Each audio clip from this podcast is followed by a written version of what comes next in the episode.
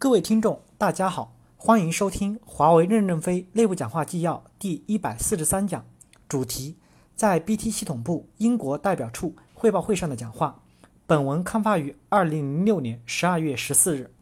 导读部分：二零零四年三月三十日，华为在英国贝辛托克设立欧洲地区总部。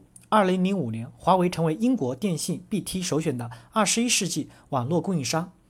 为 BT 二十一世纪网络提供多业务网络接口、部件和传输设备。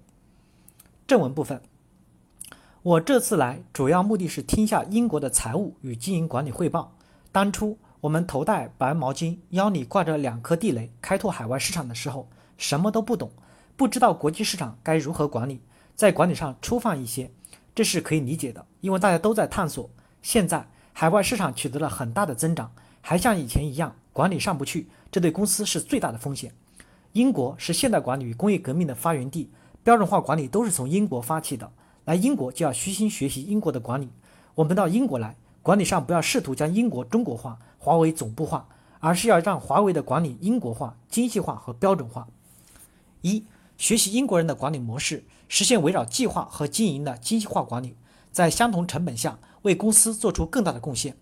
我今天看到你们的报表。看到英国能够拿出这个财务分析报告来，不论数据是否精确，我都很高兴，说明你们已经开始知道围绕财务进行经营管理了，能用数据来说话了。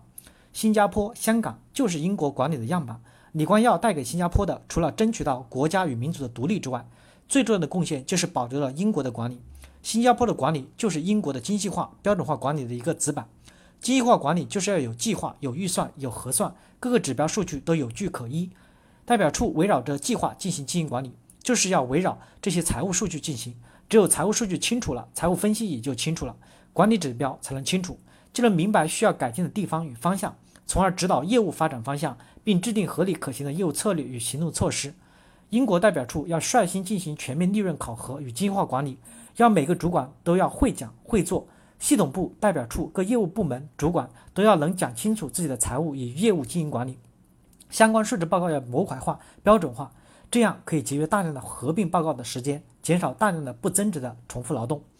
怎么才能精细化管理？就是计划要合理，不能盲目。有合理的计划，就可以有效的降低运费，降低工程师的差旅费。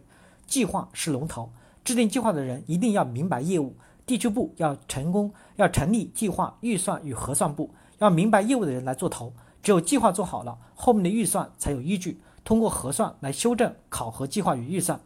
为什么我们的运费控制不住？如果计划做好了，海运比例提升了，运费自然就下去了。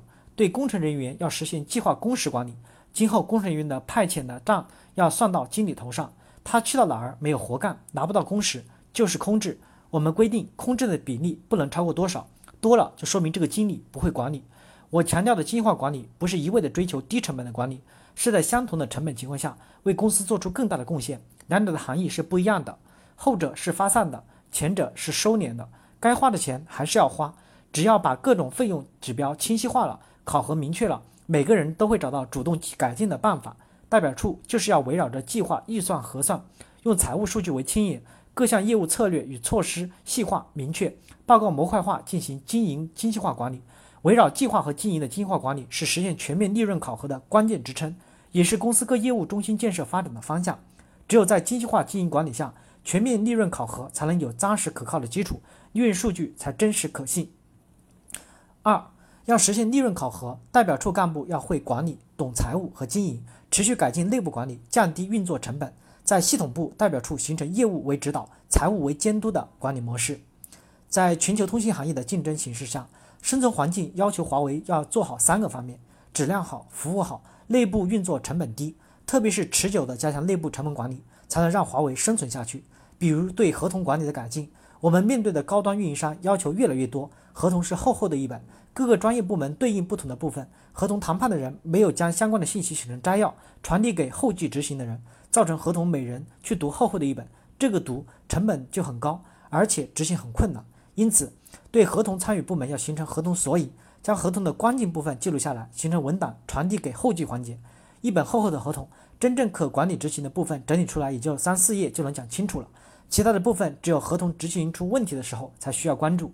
要建立合同索引制度，要将前端谈判的工作有效的继承下来，传递到后端。我们与爱立信等大公司比什么？就是比效率，比成本，看谁能多活一口气。改进管理是一个持续、持久的过程，不要太激进。如果我们每年进步百分之零点一，一百年就能进步百分之十，持续长久的改进下去是非常了不起的。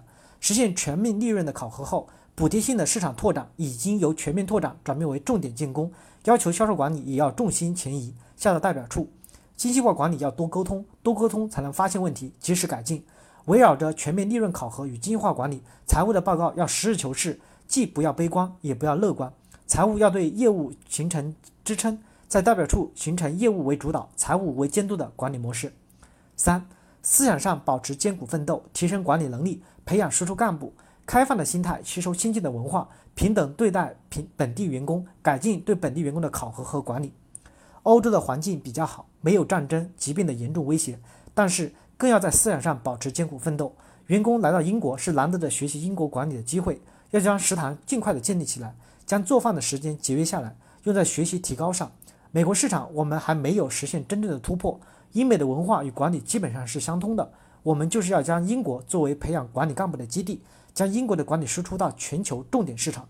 对本地员工的培养，不要强制他们中国化。